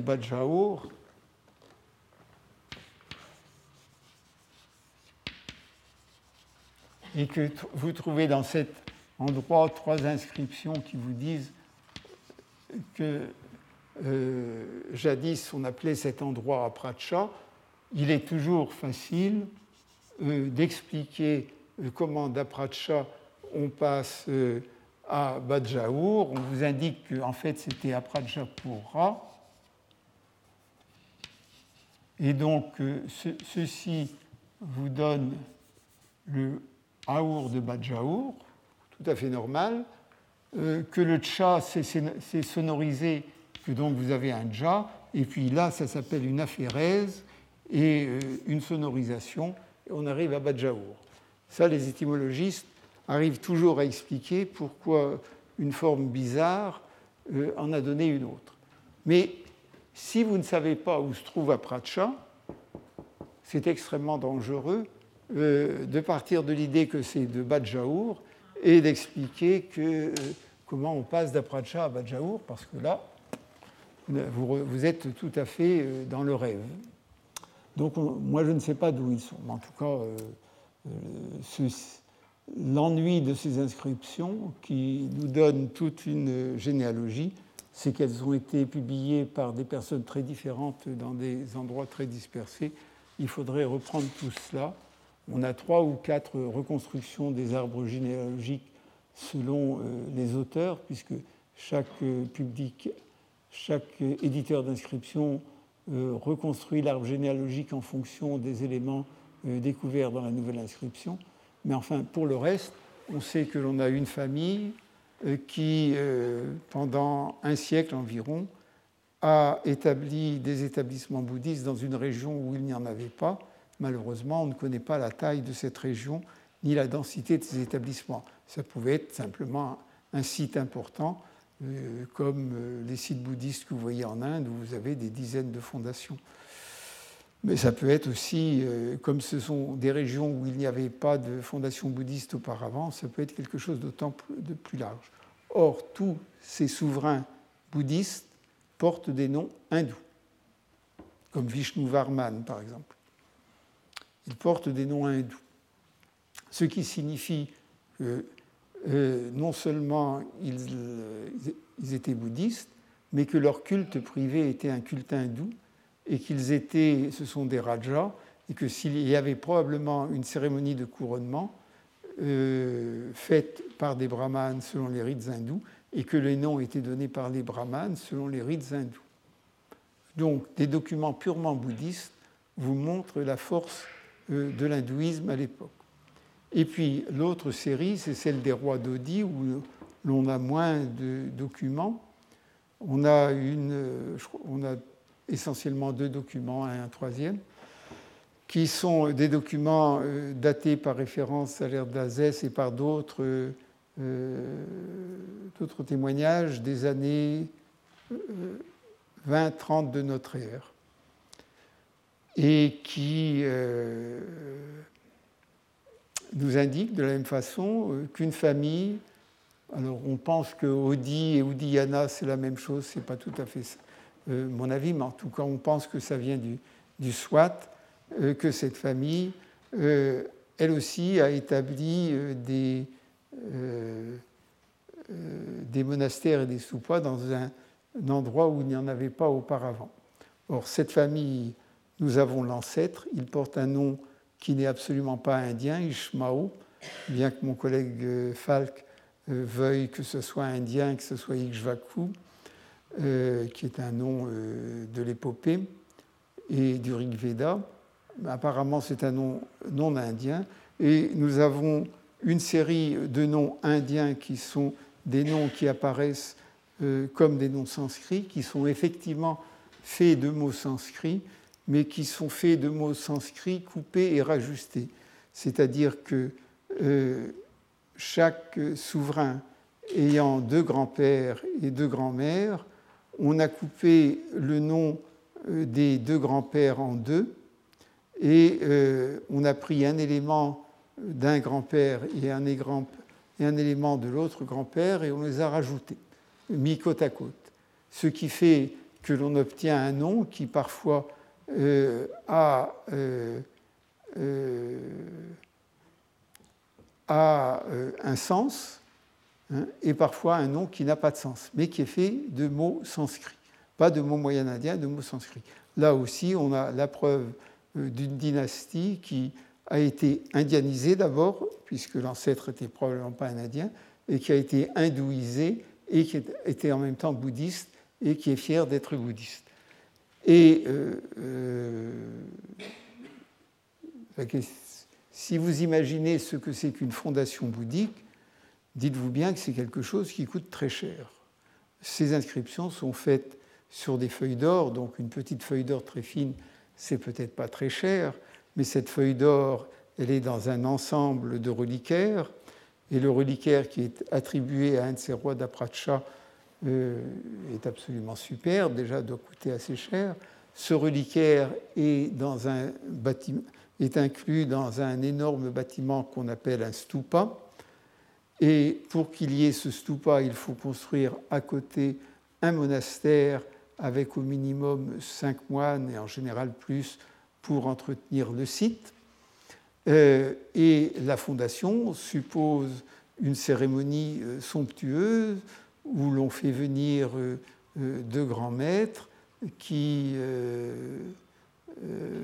et où on donne aux moines des robes et parfois des dotations de terre. Donc chaque fondation, cela coûte très cher. Or, si ça vient de cette région, c'est certainement pas les laboureurs de cette région qui ont fourni l'argent. Alors d'où vient l'argent? Eh bien l'argent, euh, on, le voit par les liens de suggestion qui sont exprimés soit vis-à-vis euh, des Sakas, Azès, euh, soit vis-à-vis des couchants.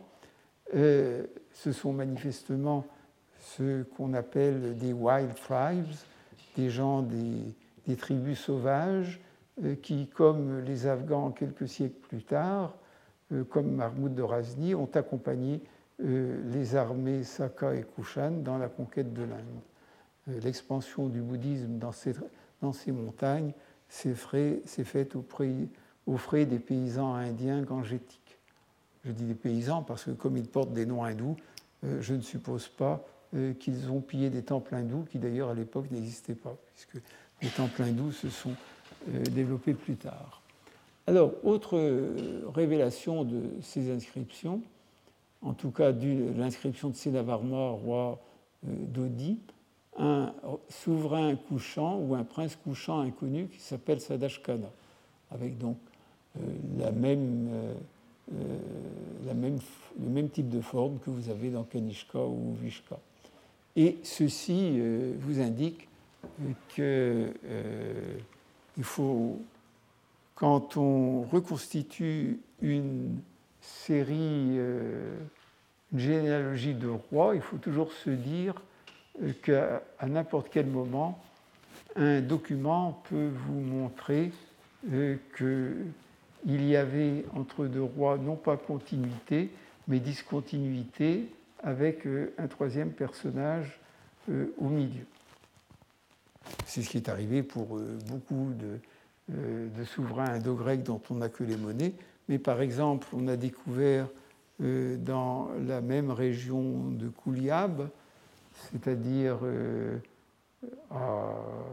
au Tadjikistan, pas très loin du, temple de Tartisangin, pas très loin de l'endroit où est euh, supposé avoir été trouvé le trésor de l'Oxus, euh, une inscription que publie aussi M. Paul Bernard et qui vous dit ceci.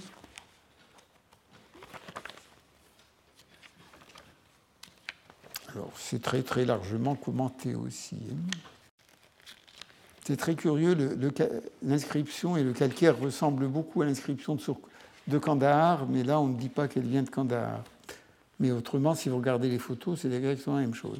Alors, euh, l'inscription euh, se traduit ainsi L'autel parfumé que voici, c'est pour toi, déesse vénérable, illustre entre toutes, Hestia, que dans le bois sacré de Zeus, plein de beaux arbres, il l'a construit et honoré de libations et de sacrifices éclatants, Héliodotos, donc le nom du dédicataire s'appelle Héliodotos, donné par le soleil, afin que le plus grand de tous les rois, Eutudémos, ainsi que son fils, le glorieux vainqueur, le remarquable Démétrios, dans ta bonté, tu les préserves de toute peine avec euh, la fortune aux, euh, aux divines pensées.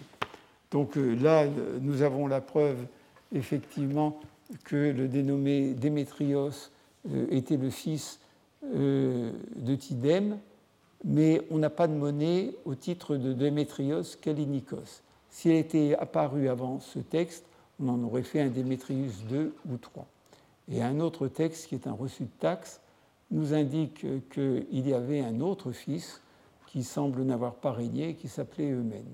Donc il ne faut jamais oublier, quand on fait un raisonnement, euh, que le raisonnement peut être faux, tout simplement parce qu'il y a, on est en train de reconstruire un puzzle dont la plupart des pièces nous manquent, et si l'on veut reconstruire un tableau entier sans pièces qui manquent, eh bien probablement le tableau entier est faux. En tout cas, euh, nous avons là, par les inscriptions d'Apracha et de euh, des textes remarquables qui nous indiquent comment s'est faite euh, la conversion au bouddhisme de ces régions, non pas par les marchands comme on dit partout, hein, mais par des rois qui considèrent que le bouddhisme est un peu euh, le palladium du royaume et qui probablement ont en tête euh, l'exemple d'Ashoka. bon, je pourrais vous dire autre chose en particulier, puisqu'il se trouve que le bouddhisme est à Bajaur et euh, dans le Swat est antérieur à cette époque, et que donc, euh, si l'on en croit le, si l'on en croit le texte, euh, ce n'est pas de là que viennent les inscriptions, puisque les inscriptions disent que ça vient d'un endroit où il n'y avait pas de fondation. Or, il y avait des fondations dans ces vallées. Donc ça, c'est un point dont on peut débattre. Ce qui est sûr, c'est qu'on est dans cette région et que l'on a donc euh, l'exemple que le bouddhisme apparaît dans ces régions bien avant les couchants et pas du tout par les marchands, mais par le pouvoir politique, et un pouvoir politique qui est un pouvoir guerrier. là, je ne reviendrai pas sur le fait qu'un certain nombre de documents vous indiquent que c'était également à cette époque, bien avant les couchants, que se crée l'image du Bouddha. Mais nous avons aussi quelque chose d'extraordinaire pour les philologues, qui, est la découverte de nombreux manuscrits bouddhiques euh, qui euh, datent de cette époque, c'est-à-dire justement de l'époque où euh, le bouddhisme va vers le nord de l'Inde, le nord-ouest, et de là déborde vers la Bactriane et va ensuite pénétrer le Xinjiang, la Chine et le Japon. Hein, comme je vous l'ai dit, euh, la conversion de la Thaïlande se faisant plutôt euh, par, euh, par l'Est. Ces manuscrits, il y en a trois séries. deux séries qui sont au British Museum.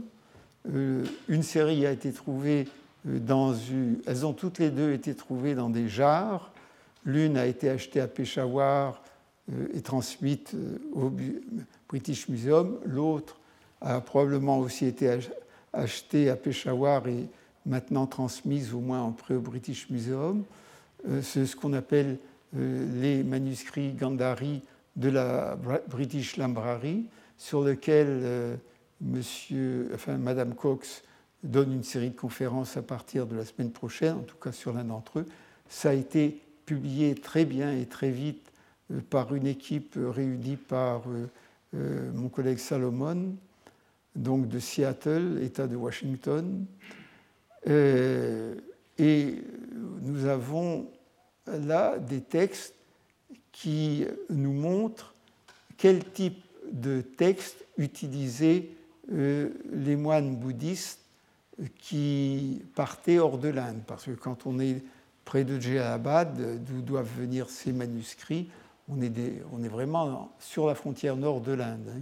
Il suffit de faire 10 km euh, pour passer le Larman et ensuite on est en territoire iranien. Euh, ce sont des textes qui ne ressemblent pas du tout pour la forme à ce qui passe pour les textes les plus anciens, c'est-à-dire le canon bouddhique pali. Nous avons là des ébauches de textes qui sont, du point de vue doctrinal, pas très différents de ce qu'il y a euh, dans le canon Theravadin, mais qui sont avant tout des, euh, des aides-mémoires pour la prédication. Ce ne sont, ce sont pas des sutras véritablement constitués. Euh, on voit que la forme est en train d'évoluer.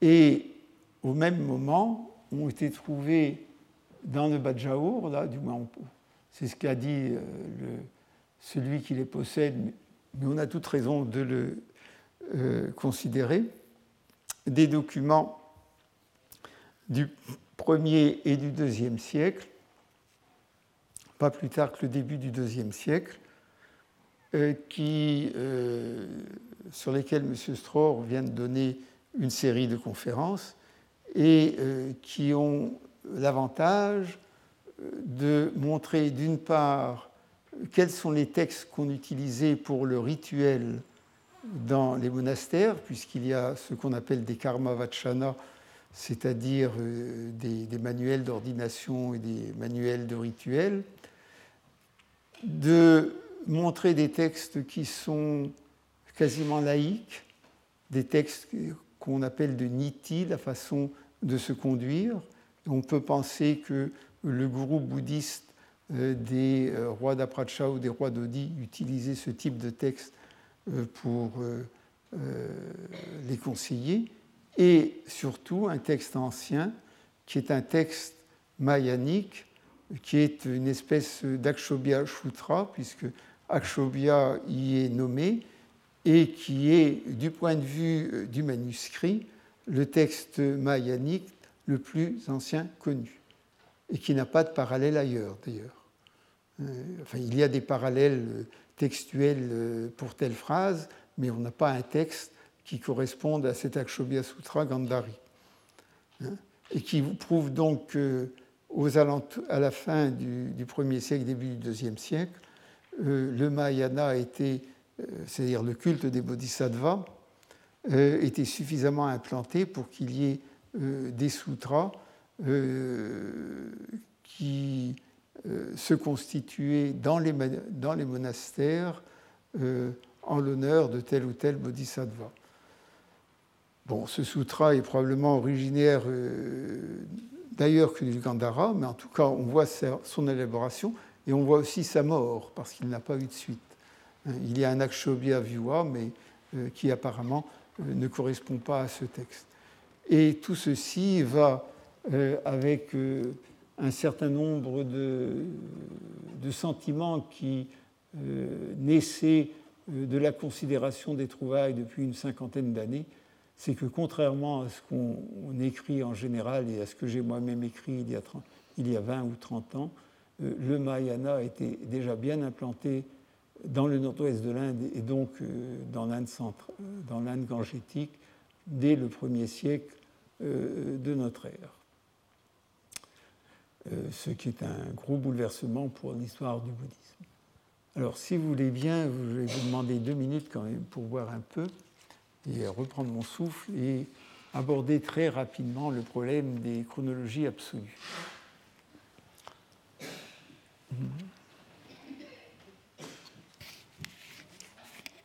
Et comme ça, j'aurai fini mon travail pour l'année. Quand, euh, si un jour vous avez l'occasion d'aller en Inde, allez dans un bazar et acheter un calendrier indien. Vous verrez, c'est très instructif, un calendrier, hein, comme ceux que l'on affiche dans les bureaux. Vous verrez que la plupart des calendriers euh, ont quatre ères, l'ère chrétienne, euh, l'ère Shaka qui commence en 78 avant notre ère, l'ère Vikrama euh, qui commence en 58-57 avant notre ère, et puis souvent une ou deux ères plus locales. Si ils sont sur le même calendrier. Euh, et vous avez la liste des mois et des jours qui ne coïncident pas. Et les mois peuvent avoir des noms différents, euh, non seulement selon l'ère euh, employée, mais selon l'imprimeur du calendrier. Ça n'empêche pas les gens de s'y reconnaître, les astrologues encore plus. Et c'est pour ça qu'il faut un personnage spécialisé pour euh, dire quels sont les jours fastes les jours non fastes, et pour dire quel jour il faut faire le rituel ou pas faire le rituel. Mais nous sommes dans un pays où euh, la notion de calendrier unique imposée euh, par la République romaine ou la République française n'existe pas. Hein. sommes pas, il n'y a pas non plus d'organisme international euh, qui régit les fuseaux horaires, donc les années, le mois des calendriers. N'oubliez pas ça. C'est une situation qui dérange beaucoup les Européens et qui dérange beaucoup les Cartésiens. Moi, ça m'a beaucoup dérangé pendant des années. Et donc, la tentation, c'est de simplifier on aboutit euh, ainsi à toute une série d'aires. Et chaque fois qu'on simplifie, on s'aperçoit qu'il y a une date euh, qui ne fonctionne pas. Alors donc, on recrée une nouvelle ère. Si vous regardez euh, le corpus Inscriptionum Indicarum de Konoff, daté de 1929, lui, il en, était à 7. Euh, ensuite, il en a rajouté deux. Parce que chaque fois qu'il y avait une inscription, il fallait changer. Et donc, euh, l'on a ce, gros, gros problème euh, de savoir d'une part combien il y a d'air et combien, où elle s'appliquait et si elle s'appliquait seule ou en concurrence avec d'autres aires. Alors, il y a une aire qui est certaine, qui est l'ère séleucide, qui est l'ère de l'Empire séleucide, qui a été utilisé dans l'Iran séleucide et qui pourrait avoir, pour des raisons diverses, avoir été employé dans une ou deux inscriptions euh, indiennes euh, euh, de la région. il y a eu des airs grecs qui ont certainement été employés dans l'Inde et en particulier avec des calendriers grecs au nom macédonien. Il y a eu aussi des calendriers au nom euh, babylonien. Mais pour la période qui nous intéresse et la région qui nous intéresse, le plus important, c'est euh, la détermination euh, de ce qu'on appelle maintenant l'ère d'Azès et de ce qu'on appelle l'an 1 de Kanishka. Nous sommes absolument sûrs que Kanishka a fondé une ère puisque l'inscription de Rabatak le dit. Donc, la, euh, la, fondation de l'ère de Kanishka est un acte voulu, euh, voulu par Kanishka et probablement imposé dans toute euh, la surface de l'Empire, au moins pendant son règne et celui de ses premiers successeurs. L'ère d'Azès, c'est quelque chose d'autre. Ça a été découvert dans les inscriptions euh, d'Odi et d'Apracha, où euh, l'on date dans des années 50, 60, 70 d'un souverain qu'on appelle Azès le décédé. Et comme j'écris de manière concise, je me suis dit, s'ils disent que Azès, c'est l'ère d'Azès le décédé, c'est donc il y avait un Azès vivant, autrement il n'aurait pas dit qu'ils étaient décédés. Et donc, euh, il y a eu un, un 2 et l'inscription date d'Azès 2. C'est peut-être un, euh, comment, un raisonnement peut-être un peu trop sophistiqué, mais en tout cas, ceci a permis, comme on savait qu'il y avait aussi un Azès 2, ceci a permis par un certain nombre de synchronismes de fixer, quand j'ai publié cette inscription, euh, le début de l'ère d'Azès aux environs de 50 et ça tombait très bien, il y avait une ère indienne qui commençait en 57 avant notre ère, il n'y avait pas de raison euh, de se priver, euh, puisque l'ère Vikrama commence en 57 avant notre ère, que le règne euh, d'Azès commence à peu près avec cette date-là. Il est probable, et j'écris, et je n'étais pas le seul, que l'ère Vikrama correspond avec l'ère d'Azès, et que donc quand on a une date dans l'ère d'Azès, il suffit de rajouter 58 ou 57 et l'on a euh, la date dans l'ère chrétienne. Jusqu'à présent, c'était admis, jusqu'à il y a deux ou trois ans. Puis il y a euh, l'ère de Kanishka sur lequel on se bat euh, depuis 150 ans, tout simplement parce que les données sont contradictoires. Si vous éliminez une partie des données vous prenez 78 avant notre ère, euh, qui est l'ère euh, Shaka, et ça convient très bien, sauf que les couchants ne sont pas des Shaka, mais ça explique des tas de choses, y compris le lien avec les Gupta, le lien avec les monnaies Kushano-Sassanides. Je n'entre pas dans les détails. Malheureusement, il y a deux faits qui, militent contre cette date de 78. La première, c'est que les couchants ne sont pas des Shaka, c'est Azès qui est un Shaka. Euh, et la seconde, c'est que ça ne correspond pas tout à fait avec les données chinoises si on les prend à la lettre. J'ai écrit un article montrant qu'on n'était pas forcé de prendre les monnaies chinoises à la lettre, mais ça n'a convaincu personne, sauf ceux qui étaient déjà convaincus, c'est-à-dire les Indiens. Euh, les Britanniques s'en sont tenus à une date qu'ils avaient construite eux-mêmes, c'est aux alentours de 125. On était là jusqu'il y a une euh, je simplifie beaucoup les choses, hein, jusqu'il y a une dizaine d'années, jusqu'à M. Falk, reprenant euh, un document qui était déjà connu, euh, a considéré qu'en fonction des, des, données de ce document et des données astronomiques, l'ère de Kanishka devait être fixée à 137. 137, c'est près de 125 et donc les Britanniques euh, ont sauté dessus. Et maintenant, l'unanimité se fait autour de 137, euh, sauf à peu près moi, mais de toute façon, moi, je n'écris plus là-dessus, alors donc c'est pas grave. Euh, et puis Falk a repris les documents sur l'ère d'Azès et il a montré que pour des raisons astronomiques, cette ère devait être datée de 48 avant notre ère, soit 10 ans plus tôt. Sur le plan euh, factuel, tout ceci ne change pas grand-chose, seulement euh, moi je suis très dubitatif. je suis toujours dubitatif dans les choses que je ne comprends pas. L'une des premières choses que je ne comprends pas, ce sont les données astronomiques. Et euh, donc, euh, si je devais travailler sur la question, il faudrait que je travaille un peu plus sur, le calcul sur les calculs astronomiques, et ça m'ennuierait beaucoup. La seconde chose, c'est que les données astronomiques, c'est très joli, mais il y a déjà eu une tentative faite euh, pour les utiliser.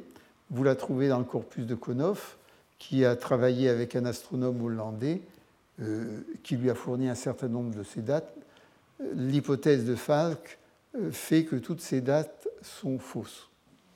Alors, euh, lequel est le bon astronome? Falk travaille avec des logiciels informatiques, c'est quand même un peu plus sérieux.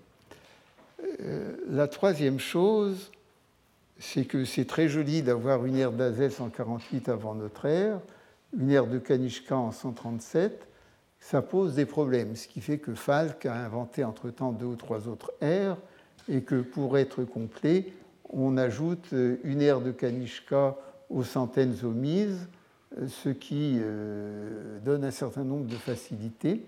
Et par ailleurs, comme on considère que Kanishka euh, utilisait, afin que les couchants après l'an 99 utilisés euh, ne marquaient plus le chiffre des centaines, toute, qui, euh, toute date qui est supérieure à 100 est donc une date qui n'est pas dans l'ère Kushan. Alors c'est soit euh, alors là et on se retrouve avec une ère d'Azès qui est utilisée en pleine période Kushan, alors que théoriquement, si l'on en croit l'inscription de Rabatak, c'est interdit. La et puis, quatrième chose, c'est que on a deux aires qui continuent à être euh, utilisées maintenant par les Indiens, dont on sait qu'elles sont du nord-ouest de l'Inde et dont on ne sait plus du tout euh, qui les a fondées.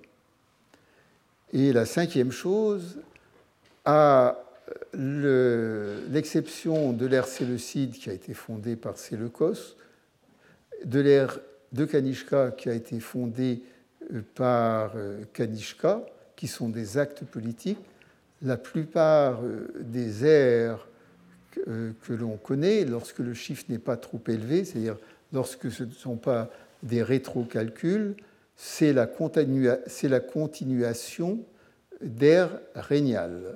C'est Falk lui-même qui l'a écrit, et euh, il est évident que l'ère Kushan elle-même, c'est la continuation de l'ère que Kanishka a,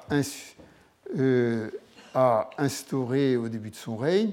L'ère d'Azès, c'est la continuation euh, de l'ère euh, que Azès euh, a compté. Il comptait en années de règne et puis ses successeurs ont continué. Donc là, ça va très bien. mais, un, elles ne sont jamais fondées sur des événements astronomiques, puisqu'elles ont été fondées par les rois. Et deux, quel est le roi dont l'ère Vikrama et euh, l'ère Shaka euh, continue les années de règne.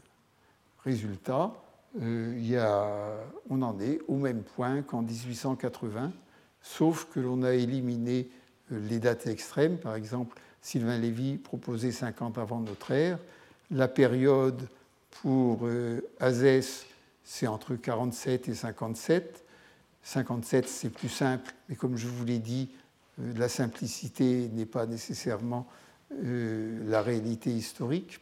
En tout cas, ça n'est pas la réalité quotidienne de l'Inde.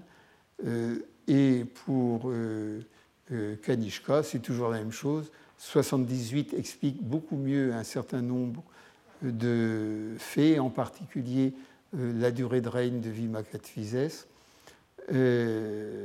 qu'autrement on est obligé de prolonger de 80 ans, alors que sur ces monnaies, il apparaît déjà ses premières monnaies, il apparaît comme un personnage ayant 50 ans. Il est quand même difficile qu'un souverain à 50 ans ait encore régné 80 ans de plus. Hein. Enfin, ça, c'est un autre problème. Euh, et donc, l'on a des problèmes, des contradictions. Encore une fois, le problème des airs euh, de l'Inde du Nord euh, entre le deuxième siècle avant notre ère et le deuxième siècle après notre ère n'est en rien résolu. Donc si vous en servez pour faire soit de l'histoire, soit de l'histoire de l'art, faites très très attention. parlez d'abord de chronologie relative. La chronologie relative, maintenant on commence à être à peu près assuré pour les grands points. La chronologie absolue, euh, elle varie, en, disons, à 50 ans près. Mais 50 ans près, euh, à cette période de l'Inde, ça, n'est rien. Souvenez-vous que la date du Bouddha, elle, elle n'est pas connue à 100 ans près, sinon à 150 ans. Voilà, ça sera tout pour aujourd'hui. Le peu que je vous ai dit des, des airs euh, vous montre peut-être que le sujet est difficile, que s'il avait fallu euh, peser tous les arguments, je pourrais y passer l'année en séminaire. Je n'ai pas voulu vous infliger ça, je n'ai pas voulu m'infliger ça. Et c'est pour cela que ce sera le dernier cours de l'année. Je vous remercie. Retrouvez tous les contenus du Collège de France sur www.colège-2-france.fr.